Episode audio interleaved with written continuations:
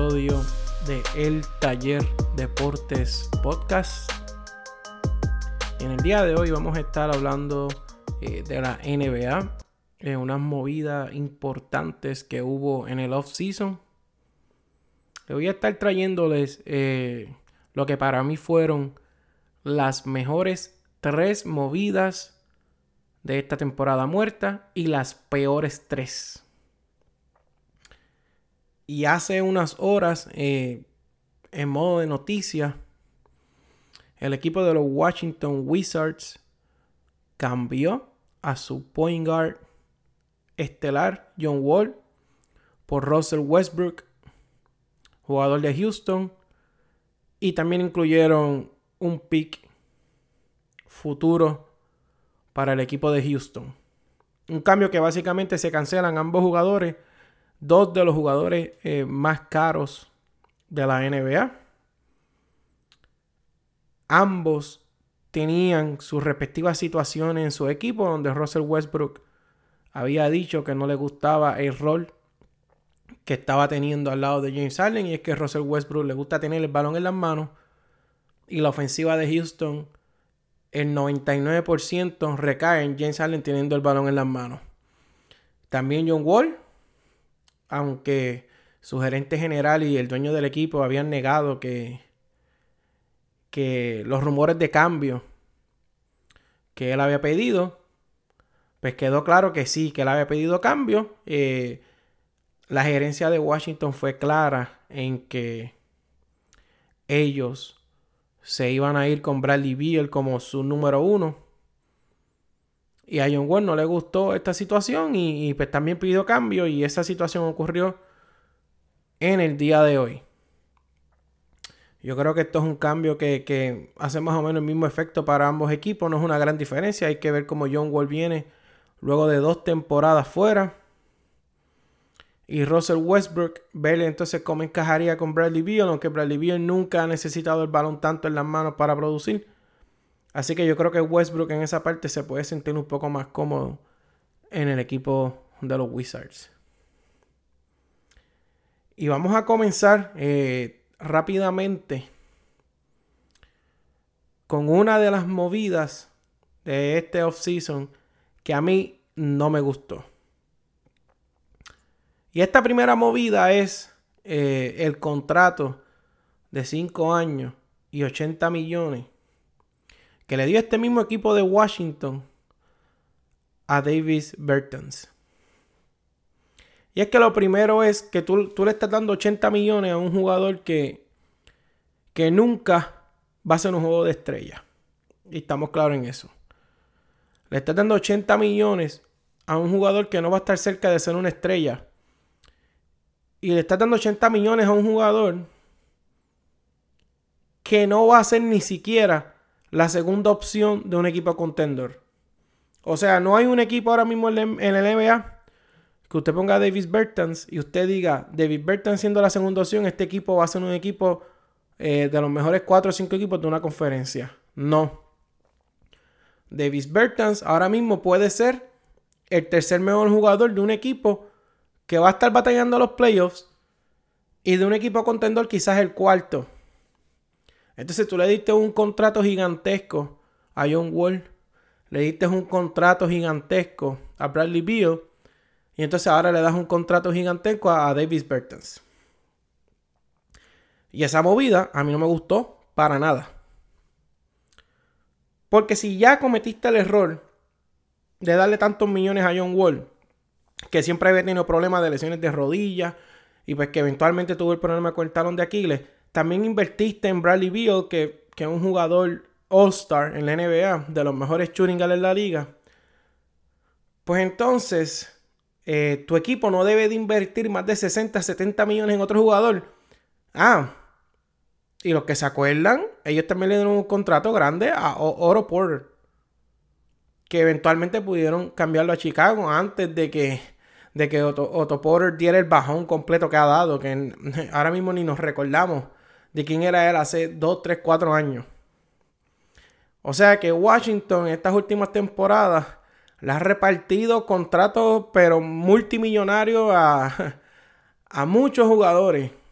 Y, pues a John Wall y a Bradley Beal se puede justificar el de Otto Porter y el de Davis Bertans. Yo creo que no. Ellos tienen un equipo donde pudieron eh, lograr que Thomas Bryant eh, asumiera un rol importante eh, como centro. Tuvo una muy buena actuación en la burbuja la temporada anterior.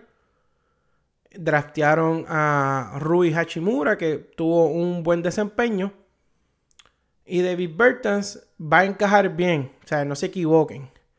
Eh, yo entiendo que la firma de Davis Bertans no era mala para ningún equipo. O sea, un jugador que te puede tirar 40% de tres, que te abre la cancha, sabe poner la bola en el piso.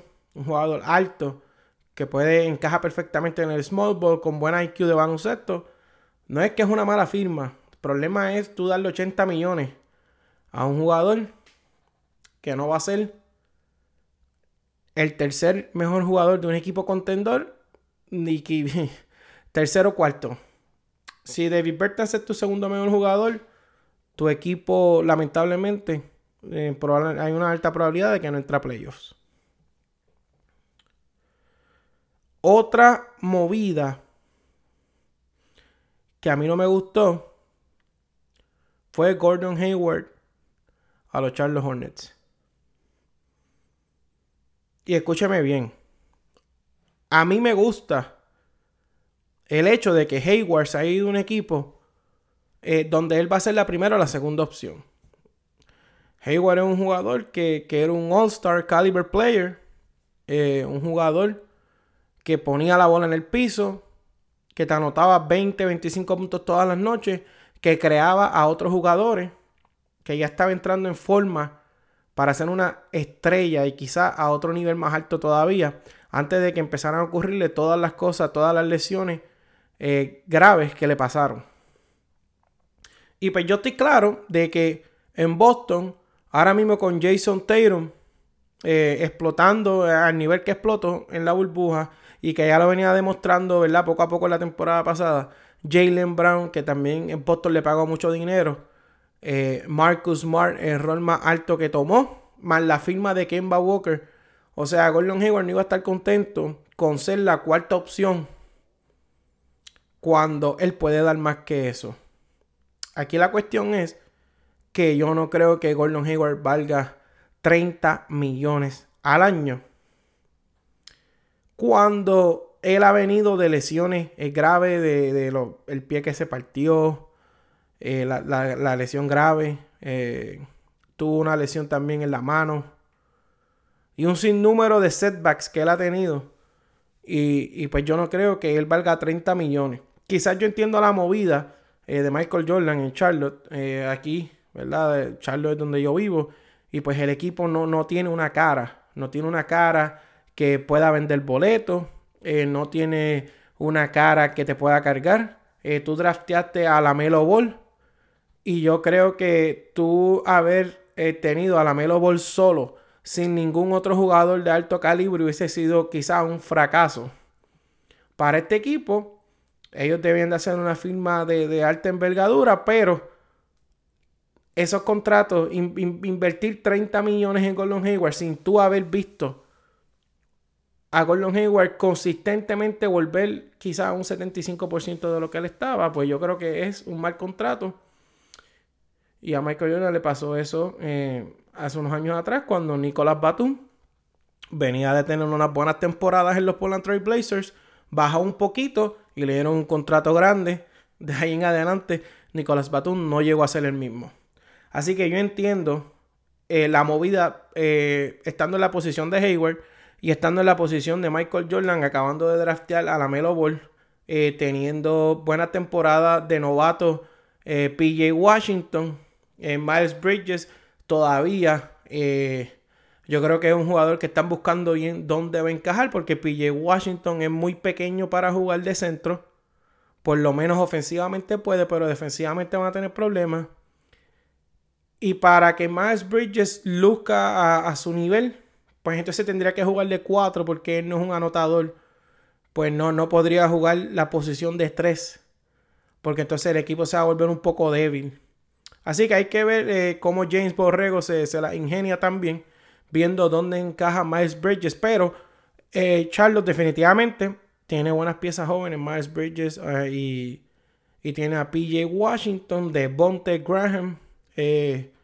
Fue una de las revelaciones el año pasado, para, en mi opinión, el, el Most Improved Player.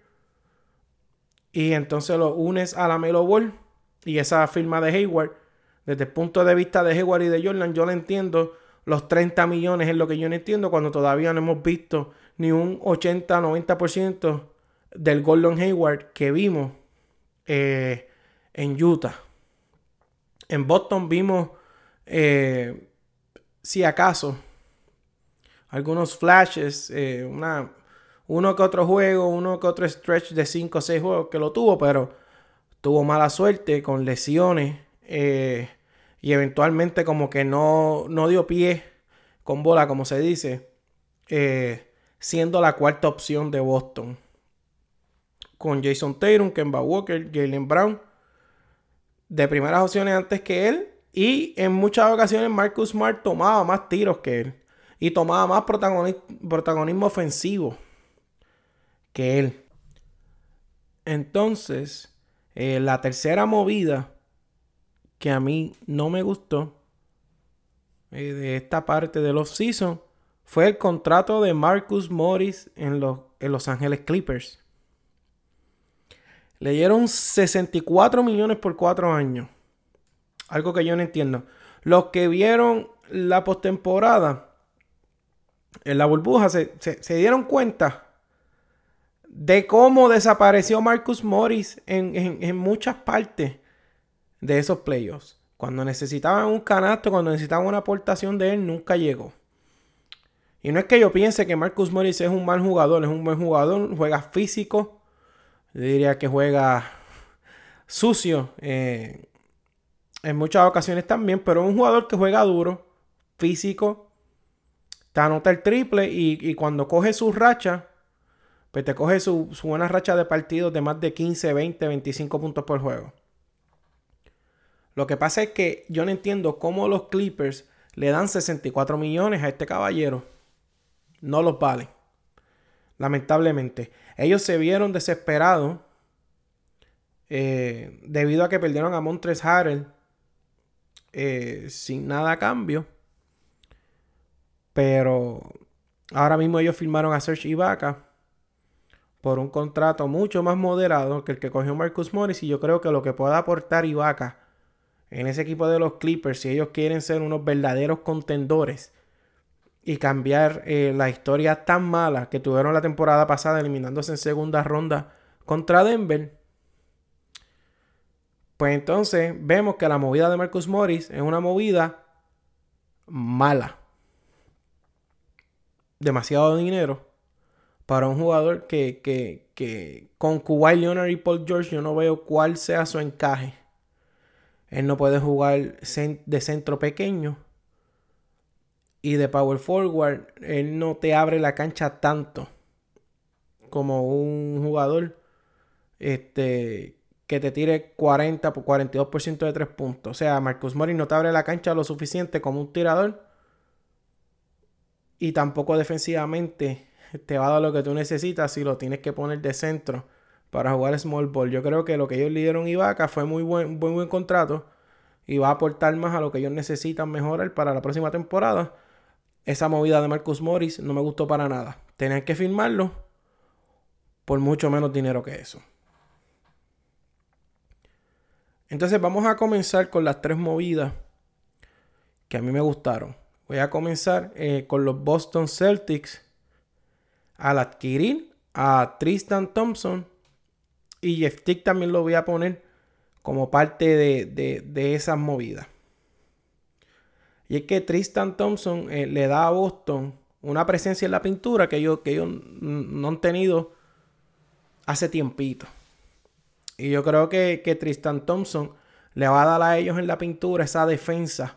Un hombre que puede switchar las cortinas. Un hombre que se puede adaptar bien al sistema defensivo que le gusta jugar a Brad Stevens.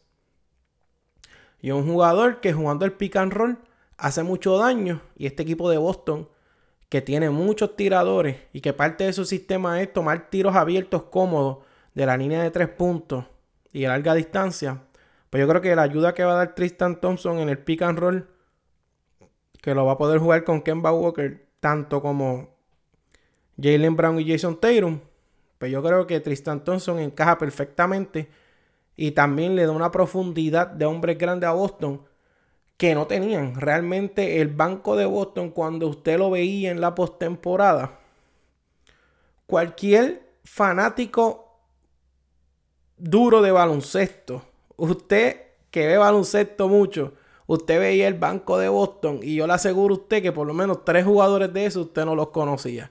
Ese banco de Boston, Brad Wanamaker, este, Robert Williams, un novato que nadie espero que estuviera jugando minutos importantes en los playoffs. Grant Williams, un novato que fue yo creo que pick de segunda ronda. O sea, el banco de Boston estaba bien finito. Entonces, con las cosas que le están pasando a Ken Walker en la rodilla, pues tú necesitas añadir piezas de valor. Porque el problema que tuvo Boston en pasadas temporadas es que ellos acumularon muchos picks y realmente no pudieron convertir esos picks en piezas de rotación importante. ¿Por qué? Porque tuvieron que draftearlos a casi todos. O sea, ellos no sacaron un jugador elite de todos esos picks que ellos obtuvieron, ni hicieron un cambio en un paquete para poder conseguir una estrella o un jugador también de rotación. Pues entonces Boston se vio obligado a jugar a Grant Williams, a, a, Robert Williams este, y Brad Wanamaker en los playoffs. O sea, esos eran sus ocho jugadores. Y Boston quizás pudo haber llegado más lejos si hubiese tenido por lo menos un jugador de rotación bueno. Un jugador número 6, número 7, consistente del banco. Y con Tristan Thompson y Jeff Tick, yo creo que Boston consiguió eh, profundizar esa rotación. Porque ahora entonces ellos son más flexibles. Si juegan contra un equipo dominante en la pintura, pueden usar a Daniel Tice, que abre la cancha, junto a Tristan Thompson tanto como pueden usar a Tristan Thompson y a Daniel Tice detrás de Tristan Thompson en la rotación y tener a Robert Williams de tercer centro. Y entonces, en la posición de point guard, tienen un point guard veterano, Jeff Tick, que ha jugado en postemporada antes, que es un jugador que te va a producir, eh, no es una estrella, pero te va a producir, tiene buen IQ, sabe cómo jugar buen baloncesto y es una pieza veterana dentro de un equipo joven que les puede dar, ¿verdad? Ese apoyo en el camerino, en el banco.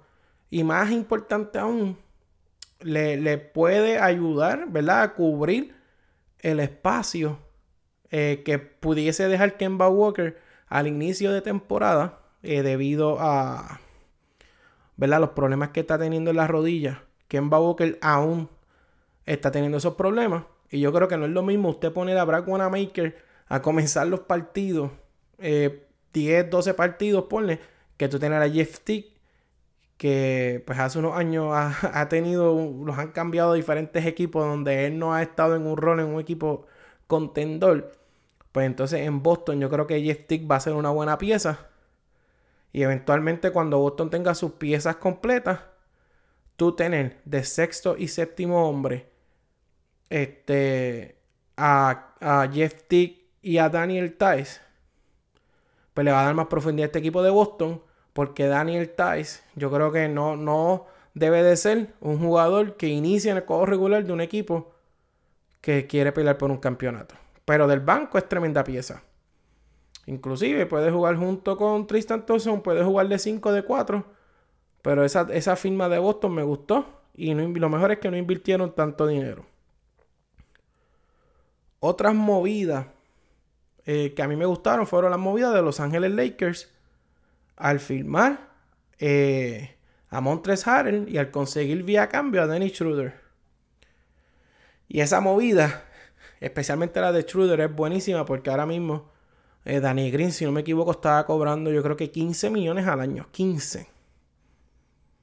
Y Danny Green es un jugador de rol, un jugador que ha ganado campeonatos en tres equipos diferentes y un jugador defensivo que cuando viene directo te anota el triple, te abre la cancha. Y te puede guardiar múltiples posiciones. De la 1 a la 3 puede guardiar bien. Pero 15 millones para Danny Green era demasiado. Y que los Lakers, habiendo dado tantos picks, habiendo dado a Alonso Ball, habiendo dado a Brandon Ingram, a Josh Hart, habiendo dado tantos jugadores y tantos eh, picks, el que ellos se los hubiesen ingeniado para convertir a Danny Green, ese contrato de Danny Green, que con la evolución de, de Kentavious Caldwell Pope en ese equipo, pues Danny Green era un, era un jugador que ellos podían tomar la decisión de moverlo. Porque Caldwell Pope jugó muchísimo mejor que Danny Green en la postemporada. Hizo clic con LeBron James, Anthony Davis y con los diferentes jugadores de, de la rotación de los Lakers en ese campeonato que ganaron. Pues entonces ellos movieron ese contrato de Danny Green de 15 millones y consiguieron a Dennis Schroeder, que va a ser tremenda pieza, que es un jugador que tú lo puedes usar tanto en el cuadro como en el banco. Y es un jugador que tú lo puedes usar tanto de point guard cuando LeBron no está en cancha, como de spot-up shooter cuando LeBron o algún otro point guard esté en cancha. Yo creo que eso fue una movida bien importante y bien inteligente de los Lakers. Y lo que a mí me hace poner esta movida de las mejores movidas en este offseason es que los Lakers no tenían piezas.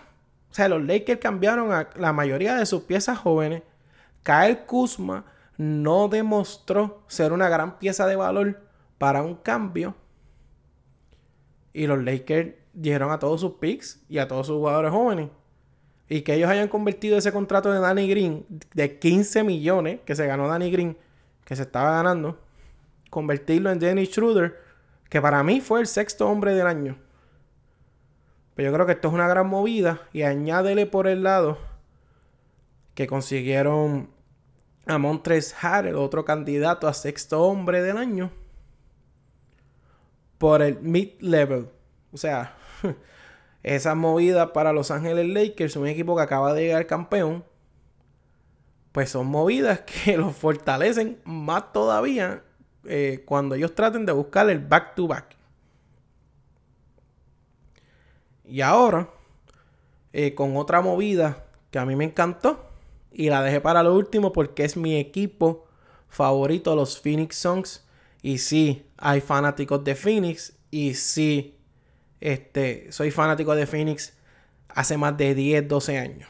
O sea, no me monté en la guaguita hace dos años, ni este año, con el cambio de Chris Paul. Yo soy fanático de siempre de Phoenix. Y por eso dejé esta movida para lo último. Y es la combinación de firmar a Jay Crowder por 3 años y 30 millones. O sea, 10 años por el mid-level también.